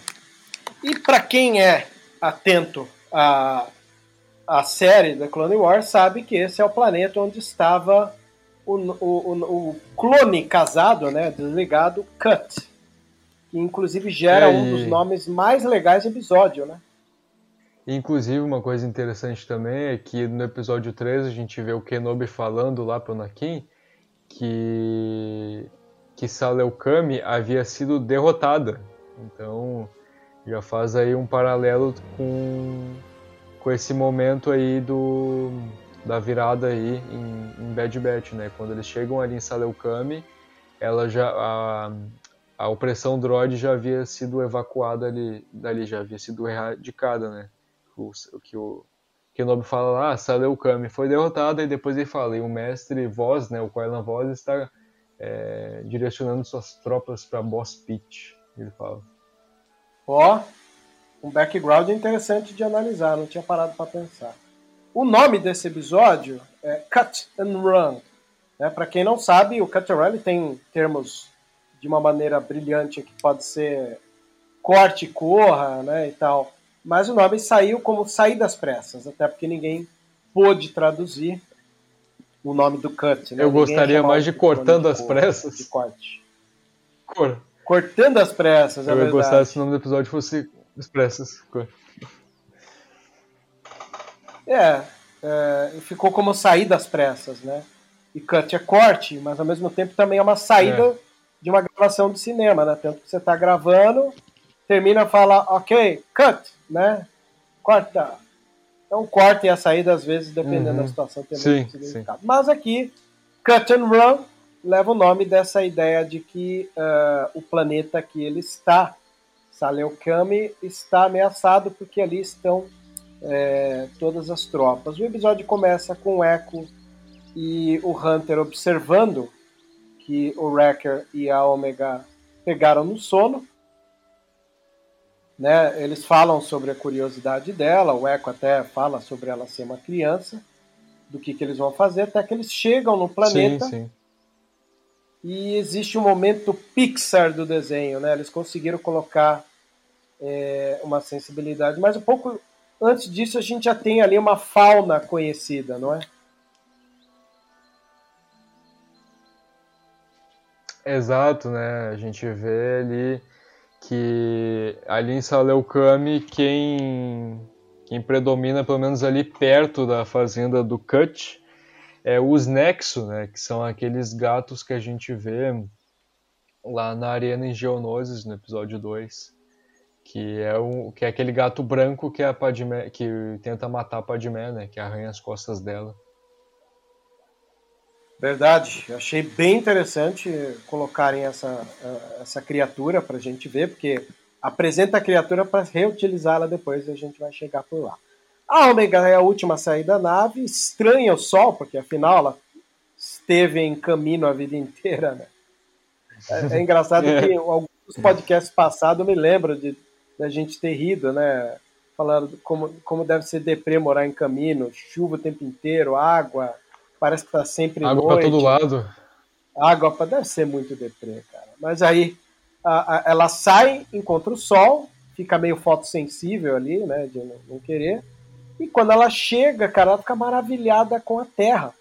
E os clones param para analisar ela, até entendem. Pô, a menina nunca saiu de caminho, né? Quando chega em terra firme, tava ali aproveitando da melhor maneira possível. Né?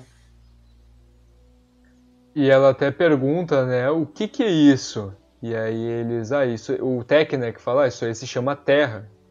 Então tu vê que ela realmente, tipo, eu pensei que talvez ela soubesse o que era Terra, porque ela devia ter visto em arquivos lá na biblioteca em Camino, mas nem isso ela Sim. tinha visto. Então ela, ela, tinha uma inocência realmente muito grande, sabe? É, era uma alienação realmente gigantesca a ponto de não saber o que é uma terra, sabe? O que é um punhado de terra. Então é muito doido isso e ao mesmo tempo é muito belo também, assim, porque ela é uma pessoa muito muito inocente, assim, uma, uma garota muito pura e bondosa. A gente vê muito disso. Sim. Você sabe que é nesse momento que ela pega a terra na mão, que foi quando eu me liguei que o rostinho dela é baseado no Daniel Logan? Tota, totalmente. Totalmente. A gente vê aí. Eu tive o desenho inteiro do primeiro episódio, mas eu só pude olhar as feições do rosto dela. Eu falei, caramba, cara, é a Daniel Logan como, como, como matriz, né? No episódio 2, foi nesse momento. E, e eu achei incrível isso, sabe? Porque tu vê que realmente eles se se empenharam ali quando quiseram colocar ela como uma clone, né? Ah, então, ela é clone, então ela realmente vai ser uma clone. E aí colocaram ali o rosto do Daniel Logan praticamente. Se a gente for comparar com o Boba em Clone Wars, né, nos arcos que a gente vê ele, principalmente no arco lá em que ele invade o Destroyer para matar o Indo, né, que ele faz aquele atentado, que ele tá com o cabelinho grande ainda, né, do episódio 2. Tá muito parecido, sabe? Só tá com o cabelo castanho. Verdade. Pouco depois disso, eles vão andar, vem as, as armadilhas, né? O Hunter, que é o especialista ali, ele, ele dá atenção para armadilha. O Wrecker já é todo cavalo, né? Vai lá, entra no meio, atira no, no, nos, nas armadilhas de, de droid ali, né? E aí surge a Sue, né? A esposa do Cut e logo depois do Cut. Levam ele para as fazendas e lá para dentro da fazenda e dão um update ali dando a, a contextualização para nós de que eles já se conhecem. Tanto se conhecem que, inclusive, o Kant comenta que o Rex passou por lá ontem. Como é que é aí ó, a sensação que te deu, JP? É que, é, é que eu, eu comentei lá, a gente estava conversando no nosso grupo, e daí eu falei, né, ah, o Cut, ele comentou que o Rex passou ali como se ele estivesse lá tomar um café com ele e com a Su, sabe? ah, ele, ele passou aqui ontem, tomou um café com a gente, veio aqui, veio aqui colocar a conversa em dia. E, e acho legal essa ambientação de que eles já se conhecem, porque daí depois chega o, os filhos né, da Su, que já estão mais crescidos, inclusive se a gente for comparar com eles em Clone Wars. E aí, quando eles chegam, né, o, eles falam tio Riker, e aí o Riker vai lá e dá um abraço neles assim, sabe? Bem tiozão. Achei muito legal isso. Muito legal. Me lembrou muito aquela sequência na fazenda do Clint. Do Clint. Do Clint uhum. Bar. Do Clint. Em Era né? de Ultron. Em Era de Ultron. Em Era de Ultron. Lembrei, deu uma marvelizada aí, mas não é uma marvelizada que me incomoda, não. Até inter... achei interessante. Né? É, é contextualizado da situação, até o. É legal que o diálogo te responde uma dúvida que pairava no ar. Tipo, muita gente falava, ah, a DMM acionou o cut. Aí você vê que aí a gente sabe, né? Tá subentendido. Se o cara é um desertor, sinal que nem o chip funcionou, né? Ficou meio claro para mim também.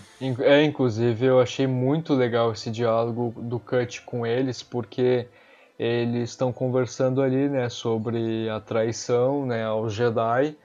E aí, quando ele comenta que o Rex foi lá, né, que ele passou lá ontem, é, o, o Kurt comentar, ele estava falando alguma coisa sobre é, comportamento é inibidor, assim, tipo um inibidor comportamental.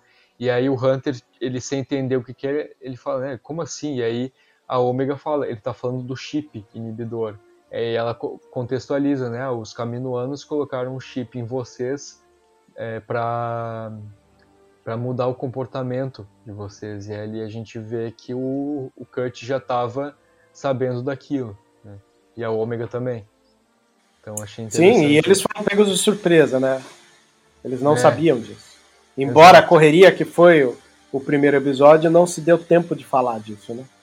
Exato, exato. E eu achei bem legal também que, que nesse momento tem mais um momento Pixar assim, que é quando os filhos da Sul eles vão lá e chamam a e arrastam a Ômega lá, a Ômega lá pro quintal deles para brincar. E aí a gente tá vendo, né, que o Hunter ele tá meio que lutando assim para para não ter um instinto paternal com a Ômega, mas acaba tendo involuntariamente, né? Uma coisa meio Mando e Grogu lá em The Mandalorian. E aí é, é legal que os filhos da Sul puxam a, a Ômega lá pro quintal e aí os adultos ali, né, os clones e tal, a Su ficam olhando para eles, né? E aí o, o Hunter fica dando um sorriso assim de típico assim de, de pai, né, orgulhoso. E aí a Su e o Cut dão uma, uma olhadinha assim para ele como se falassem: "Ah, cara, tu tá ferrado". E aí ele, ele dá uma, um olhar assim de censura para eles. Eu gostei muito dessa parte. Pois é, gostei bastante. E até dá dó, né? Porque dá muito dó de pensar que a Ômega não sabe o que é brincar não tinha criança. É, né? não interagia, não sabia o que era, qual o propósito disso, né? É, já cresceu meio adulta no meio, né? Exato, cara, esse para mim foi o momento mais mais assustador, digamos assim, em relação à inocência dela, porque pô, ela não sabia nem o que era brincar. E aí, tipo, é, é engraçado assim, porque o, os filhinhos da sua ali, eles falam ah, é, é, ela pergunta, né, por que, qual é a finalidade disso? E eles, ah, para se divertir. E eles atiram a bola para ela e passa por ela assim, ela não sabe o que fazer deles. A graça é tu pegar, e, sabe, explicando, tipo, desenhando praticamente, ó, é assim que se brinca. Eu achei engraçado isso. Concordo, é assim que se brinca. Uh, ali eles conversam e o Cut nos revela, e revela ao, ao Esquadrão né, 99, de que ele precisa sair dali. Né? Uhum. Até há uma conversa muito legal é, onde mostra a malandragem né, do, do Kant, quando ele fala: se você é um clone em fuga, você vai saber, né? Você tem um aspecto de sobrevivência diferente. Né? Sim. Me chama muita atenção a maneira como ele, ele, ele comenta a necessidade de sair de lá. Não é verdade? Exato. Uh, Inclusive, o, nesse momento, o Hunter até fala, né? Pra onde que tu vai ir? Tipo, pra, em que lugar que tu vai esconder ele? Ah, em um planeta isolado, num lugar isolado, para recomeçar. Achei muito marcante essa frase. Para recomeçar. Sim, Porque aí eles vão para a cidade. Que... É. É isso que eles vão ter que aprender a fazer, né? Recomeçar. Sim. Quando eles chegam ali na cidadezinha local, a gente tem uma transmissão de holograma muito interessante, né? Vão só o Hunter muito e o, e o legal, cara, muito legal. Eu acho legal que eles chegam e vão sacando as coisas com os clones ao redor, né? É tudo, é tudo olhar, aí, observar e sacar que tem alguma coisa estranha, né? É, e o momento começa quando eles estão indo ali na cidadezinha, né? Como tu comentou, daí tá o Cut e, a, e, e o Hunter ali, né, estão meio disfarçados ali, para os clones não verem, e aí eles vão ali na tenda é, para comprar uma fruta de uma comerciante da raça Alina, que é aqueles, aquele, aquela raça daqueles carinhas azuis, baixinhos, cabeçudos, né, os Alens, os nomes de, o nome deles. E aí é, é interessante daí que ele vai dar os créditos para ela e ela diz não, isso aqui não vale. E ele, ah, como assim não vale? E aí ela fala, ah, é, se tu quiser é, comprar, tu vai ter que é, dar o teu código de série. E aí a gente vê que o Hunter e o Cut ficam olhando com uma cara tipo, do que tu tá falando dela. Código de série, para trocar por créditos imperiais, ali, ó. E aí ela aponta pro holograma. E esse personagem aí, que a gente vê no holograma, a gente descobriu que o nome dele é Almirante Rampart. É, a gente descobriu graças à linha de action figures, de bonecos de Star Wars, é, da Black Series, que é da Hasbro, e que eles vão lançar agora uma linha só de Bad Batch, os personagens da série, como Riker, Crosshair e entre outros personagens além do esquadrão. E entre esses outros personagens está esse Almirante Rampart, que a gente vê no holograma.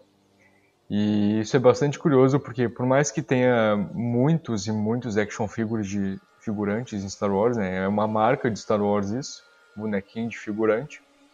É, por mais que seja isso, é, eu acredito que o, isso indique que o Almirante Rampart pode ter uma participação a mais nesse episódio. Nesse episódio não, na série. É, porque agora nós sabemos o nome dele e sabemos que é a primeira aparição dele em Star Wars. Então ele já tem uma certa relevância a mais. Então eu creio que isso quer dizer que ele pode aparecer mais vezes aí e ter um destaque maior na série. Mas é só um palpite ele comenta também sobre a, a guerra ter acabado e com ela vem a paz. E ele diz ah, nesse momento que então nós teremos, vocês terão oportunidade e prosperidade. E, e, é bem interessante porque a gente já vê a propaganda enganosa que era o Império, né? Porque é bem legal o contraste, porque ele fala, né, ah, agora vai vir a prosperidade e a, e a esperança, né, vai por, por, conta da paz, porque a guerra acabou, o Império vai trazer isso e tal, graças ao bondoso Palpatine. E é legal porque em, em contraste com isso a gente vê a cidade toda caída, né, que tipo só tem umas tendas ali mal feitas. É bem bem maneiro isso. E aí é bem interessante também esse momento para mim, porque uma coisa que sempre ficou claro em Star Wars é que no período imperial ali, do Império, é, desde a trilogia clássica sempre ficou claro que tu era muito automatizado, é, era muito uniformizado, digamos assim, era um movimento muito uniforme e, e muito padronizado tudo o que as pessoas faziam na galáxia. Tipo, tu precisava de uma autorização para ir comprar um pão na esquina, sabe? Tu precisava de uma autorização para sair do, de um planeta. Tu precisava de uma autorização para falar com um almirante. Tu precisava de uma autorização, uma permissão para tudo, né? É, a gente vê isso bem na trilogia clássica. E aí agora a gente vê mais isso com esse tal código de série, tá ligado? Tipo, para tu sobreviver ali, para tu poder ter dinheiro, tu tem que ter um código de série para tu poder comprar as coisas, né? Tanto que é isso que impede o Hunter e o, e o Cut de comprarem ali a, a fruta, né? Que eles queriam comprar com aquela comerciante Alina. E, e é, bem, é muito interessante isso, sabe? E vou até parafrasear o que o Marcelo comentou na live de ontem com o Denis, que ele comentou é nesse, nesses momentos que a gente dá aquela risadinha de nervoso e fala, ainda bem que é só na ficção isso aí, né? Ainda bem que é só na ficção. É bem por aí, cara. O Marcelo foi feliz no momento piada dele, porque as coisas estão. É, é o que a gente diz, né? O desenho ele está mostrando como a percepção de algo estranho que paira no ar é sinônimo de que coisas novas, não muito boas, estão para chegar e é isso que a gente, infelizmente, está vivendo aqui na, na, atualidade do país. Né? E há, há, quem ache isso bonito. Né? Então, voltamos a parafrasear o, o, o, que a gente fala por aí, não entendeu Star Wars. Né? É, não, não entendeu de jeito nenhum Star Wars. O tema em não entender. Fazer. Mas, é, enfim, ali é revelado, então, essa situação né, estranha do, do, do planeta a gente vê pela, pela mercante ali, e a gente tem o primeiro momento de. Eu acho que esse desenho está com um corte estranho, porque da cidade volta a brincadeira né, das crianças. Essa brincadeira já foi assimilada pela, pela, pela pequena ômega. A pequena ômega ela, ela já estava pegando as bolas. Você vê como ela é uma criança astuta, né? Ela Prendeu. Uhum, sim. E, e nessa ela meio que se coloca em perigo ah, quando é, a bola é jogada para longe, os meninas, as crianças, os filhos né, do Cut falam, opa, ali não dá, vamos voltar. É um pouco sobre também limites né, das crianças, que a gente sabe que elas não têm, e ela provavelmente estava vivendo como criança pela primeira vez na vida. É. Aí ela, ela sai dali, né, para avançar os seus limites sem medo, porque você geralmente ou você tem a, a, a teme por aquilo que você não conhece, ou você não teme aquilo que você nunca viu, né? Tem sempre essa situação. E ela é, chega ali para pegar a bola e fica em perigo com o Nexo chegando perto. Uhum. Nisso, é, é, eles estão todos ali dentro da cabana já. Ah, os filhos alertam. Eu achei muito legal, porque o Hunter vai lá, porque já está criando aquele instinto paterno. E a Sul uhum. sobe no telhado com a arma dela, né? E quando o Nexo está quase uhum. perto de atacar a Ômega, toma os tiros da mãe e os golpes de faca ali do, do Hunter, que dá uma bronca né, na, na Ômega. É. Acho até triste isso. Né? E inclusive ele até comenta com a Su que ele, ele fala, né, ah, eu havia esquecido de como tu atirava tão bem, né? Porque ela deu uma de, de crosshair ali, né? Uma de sniper foda. Deu, atirou. E depois ficou atirando no chão para afugentar. Ao mesmo tempo que você vê, ela deve ter dado um tiro de stun para afastar o bicho. Sim, sim. Ela não, não atirou para matar, e depois ela atirou para afugentar só. Então você vê que até há uma ética com a fauna local, né? Exato. Um Aí o Hunter pega pesado na bronca, o Cut na hora, por ser um pai, entender qual a recepção de uma criança ao receber uma bronca, fala para ele que ele não entende e pega ela no colo, cara, de uma maneira muito linda, né? Uhum. Mais uma vez, um momento sensível do desenho, dele pegar a ômega no colo, levar. Achei bonito aquilo, cara. E eu achei assim, eu fiquei com, com peninha dela, né? Que. É, funcionou. Acho que a ideia do desenho era fazer a gente sentir um pouco de pena da bronca que ela tomou.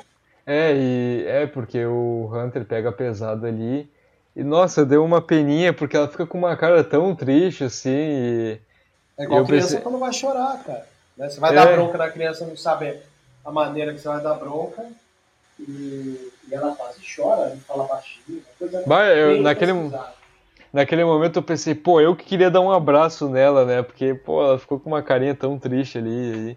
É bonito ver o. É bonito a cena, cara. Pega é. ela, acolhe, acolhe. É legal que ele até vira assim pro, pro Hunter e fala, cara, ela não é uma soldada. Tipo, você tá fazendo isso errado, né, cara? É, exato. Meu amigo, você tá fazendo isso errado.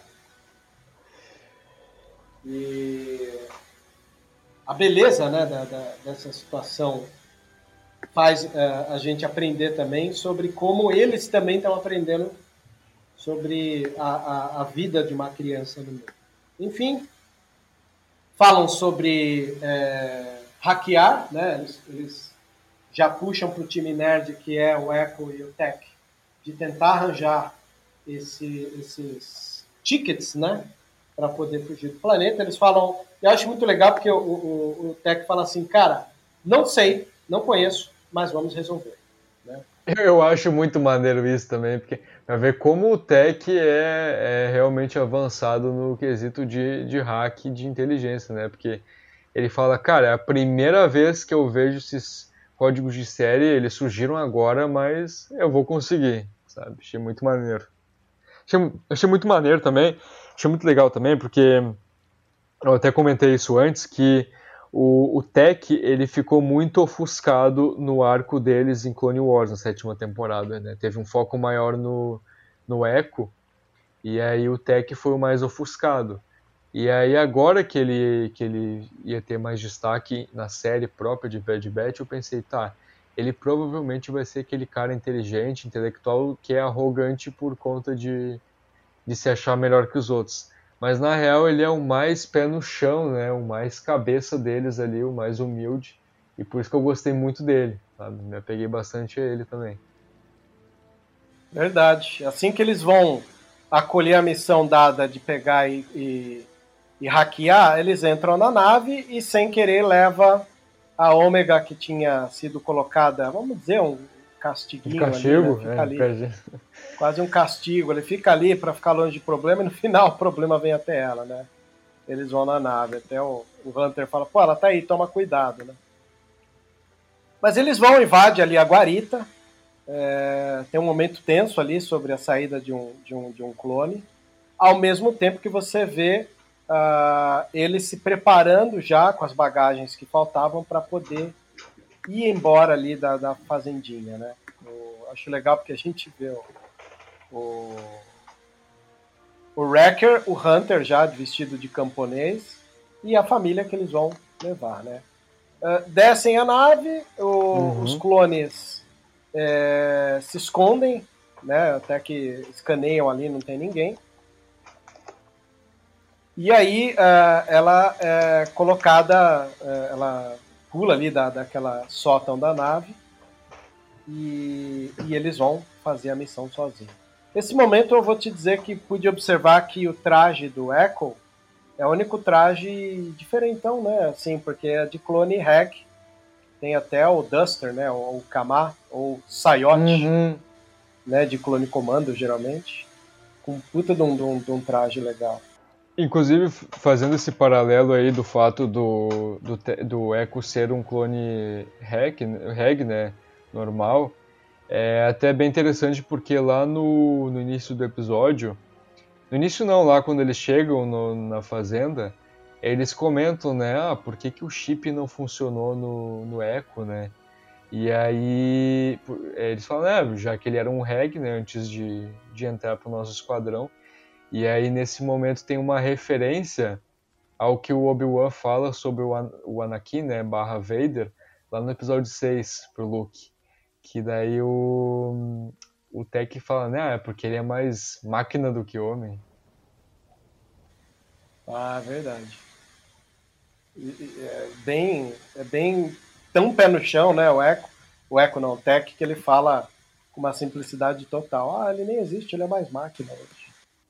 É, tu vê que ele não fala, ele não fala assim no, com uma entonação é, ou maliciosa, ou maldosa, ou insinuando algo. Ele fala na simplicidade mesmo, assim, jogando na, na lata. É, na simplicidade. Enfim, ele invade ali a guarita, o Eco quase eh, não entendeu, até que ele vê que estava na portinha, pega ali o, o, os créditos, né, os créditos, não, o, o, ID lá, todos os tickets para poder viajar, o, e o Tech é, hackear né, a identidade. Aí tem um momento que eu acho muito engraçado ali, que é a chegada do, do Hunter, do Wrecker e a família que eles estão escoltando. Né? Quando eles estão passando é, para ir lá para a viagem e colocar eles naquele busão, cara, é engraçado, porque para nós aqui no Brasil era comum a gente ver essa coisa do retirante, viajar com a família inteira e a casa inteira embaixo do braço, né? E aqui a gente tem um desenho, cara, uhum. mostrando isso. Né? O Tech consegue burlar a segurança, é... só que ele tem que entregar os discos para eles lá. E ninguém conseguiria, né? Eles têm que se livrar dos clones que estão ali ao redor, e nessa hora é a Ômega que toma a frente, pega o, os tickets, discos, ID, né? E, e, va, e vai levar para eles lá. Enquanto isso, a gente sabe como o, os dois vão ter que lidar sozinho com essa situação. O, aí a homenagem que tem aqui no desenho que me chamou a atenção é essa hora que o, o Wrecker e o Hunter chegam com a família, o Wrecker que está atrás ele bate a cabeça ali eu acho que é, é um easter egg de uma homenagem do episódio Sim. 4, né? Quando o clone. Quando o Stormtrooper vai entrar ali na sala da Estrela da Morte e bate a cabeça. Ah. Enfim, é, é, é dado o report, né, para eles, que a Omega saiu para entregar. E de fato, né, é mais uma dificuldade que a Omega caiu, porque enquanto estava o Echo e o, e o Tech se livrando do, dos clones, né, que descobrem eles ali, o Wrecker teve que voltar e salvar a pequena, né, que ficou em perigo. Ele fica lá para dar o suporte para os caras, ela corre, entrega o bilhete para eles né? Depois de um susto com uma unidade R2 que o Wrecker salva ela. E ao entregar, eh, ela descobre que os tickets a mais ali, os IDs, os discos, era porque o Hunter havia decidido colocar ela junto com a família para fugir.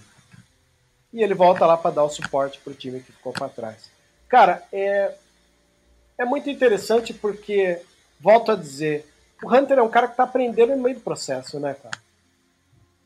Não sabe o que é ser pai ou cuidar de uma criança. Ao mesmo tempo que a criança não quer ficar com a família que está indo embora, porque ela já tem o poder de escolha, né?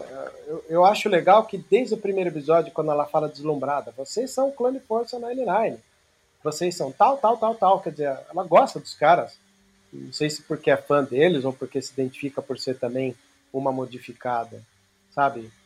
É, uhum. Acho isso super interessante que quando ela está prestes a subir, subir na nave ali, uh, a Su ouve ela, ao mesmo tempo que a Su e o Cut são livres, cara.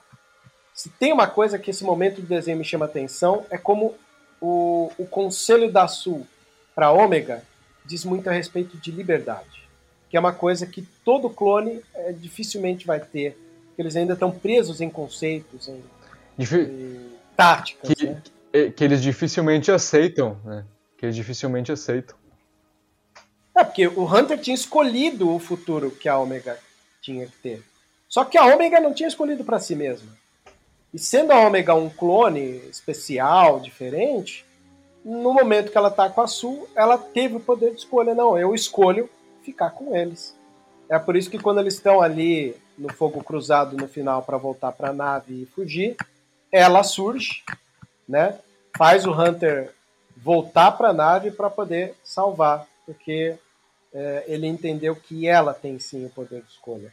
Até depois que ela se livra ali, tem uma hora que um dos clones vira, né, pro Cut, quando ele tá na rampa de subir para lá, fala: Espera, você parece.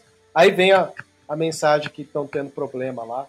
Aí o cara sai correndo e eu que tava do lado fala assim: Pode subir, né?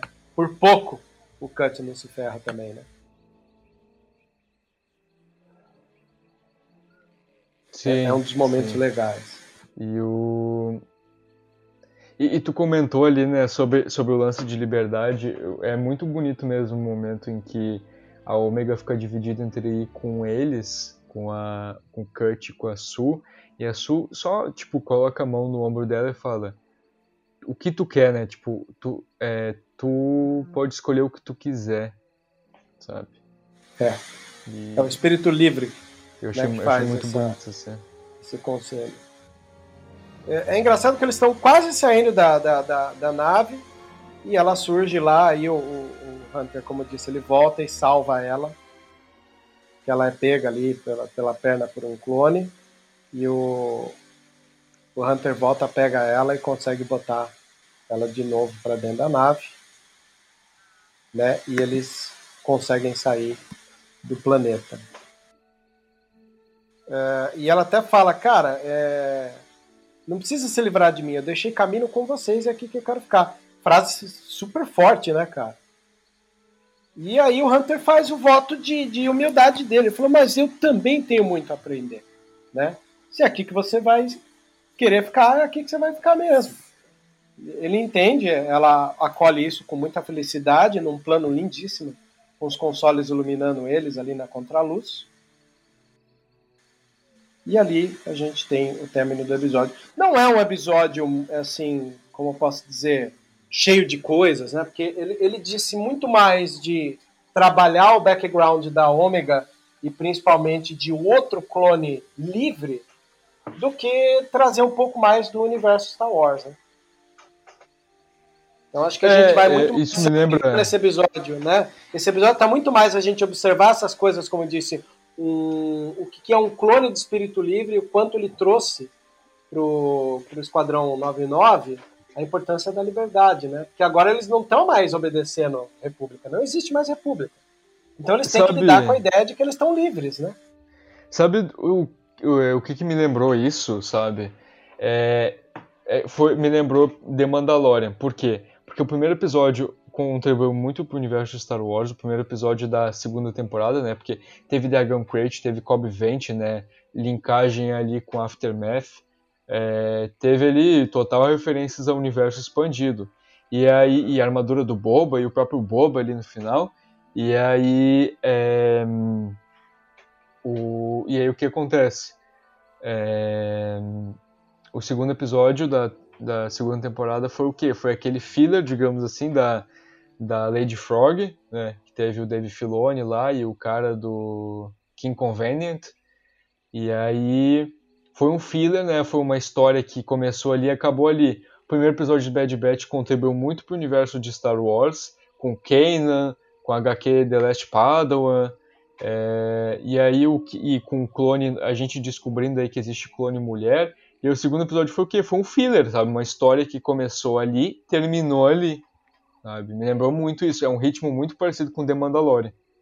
Sim, e não deixa de ter o seu valor. Eu acho até legal você tocar nesse assunto, porque isso faz, às vezes, eu repensar o quanto eu peguei pesado com The Clone Wars na minha vida, é, tudo bem, não era fácil, o próprio Filoni estava aprendendo como era a tocada da série, eu era mais jovem, eram temporadas de mais episódios, né? eram 20, 22 episódios. Hoje em dia a gente tem séries com 7, 8, no máximo, né? 10 episódios. Essa vai ter 16, porque aí entra essa pulga atrás da orelha que eu tenho. Eu acho que vai ser só uma temporada. Eu acho que vai ser é, só uma do, temporada. Do quanto eles vão poder inserir algumas coisas para fecharem histórias que ficaram em aberto, né? É, e eu acho que justamente por essa quantidade de episódios vai ser só uma temporada. Eu acho. Porque. É, porque tu, tu tem o que? Star Wars sempre foi de ter, uns, de ter menos episódios é, nas temporadas, né? Rebels é. era geralmente. Rebels era geralmente quantos? Era. Mais ou menos uns 12, eu acho. Clone Wars também, a última temporada agora foram 11 episódios, eu acho. 11, 10. E aí The Mandalorian o quê? 8 episódios por temporada. Então Star Wars sempre teve esse formato. E aí tu tem agora, aí tem agora Bad Batch 16 episódios. Eu acho que vai ser só uma temporada, mas ficaria feliz é, se... Alguns, alguns leaks por aí, alguns sites sem procedência honesta disseram que foi renovado para a segunda. Eu não sei como, para mim seria só um arco também para resolver pendências de história. Eu acredito que não seja nesse nível, não. Sério mesmo. Eu não sei. Vamos ver. É esperar para ver, né, JP? Não tem jeito. Exato, exato. Esse é o nosso papel. Nota, JP. Eu dou uma nota 7. É uma nota mediana, mas assim, 7 com muito orgulho. Porque eu gostei muito da maneira como eles trabalharam. Dou uma nota de 6,5 a 7 também. Porque também com muito orgulho também porque o episódio aquele momento ali justamente da conversa do, do Cut com ele sobre o, como as coisas estão mudando e também aquele momento lá do holograma né, do código de série mataram a pau para mim então com muito orgulho aí muito bom é isso aí agora a gente é. esperar aí para semana é, essa semana que segue né a gente está postando esse aqui no começo de uma semana, mas sexta-feira tem mais. E no final de semana teremos mais um Voz da Força. Essa é uma semana preenchida, né? Então aí, fizemos um no final de semana, agora um para começar a semana. Vamos colocar um no meio da semana e um no final de semana. A gente voltando. Somos nós voltando com a frequência de, de, de edições de podcast, né? É. É o que precisa. Isso aí, então. É isso. Maravilha. Então você, nosso ouvinte que, que nos acompanha até então, muito obrigado por estar nos ouvindo. Até a próxima. This is the way.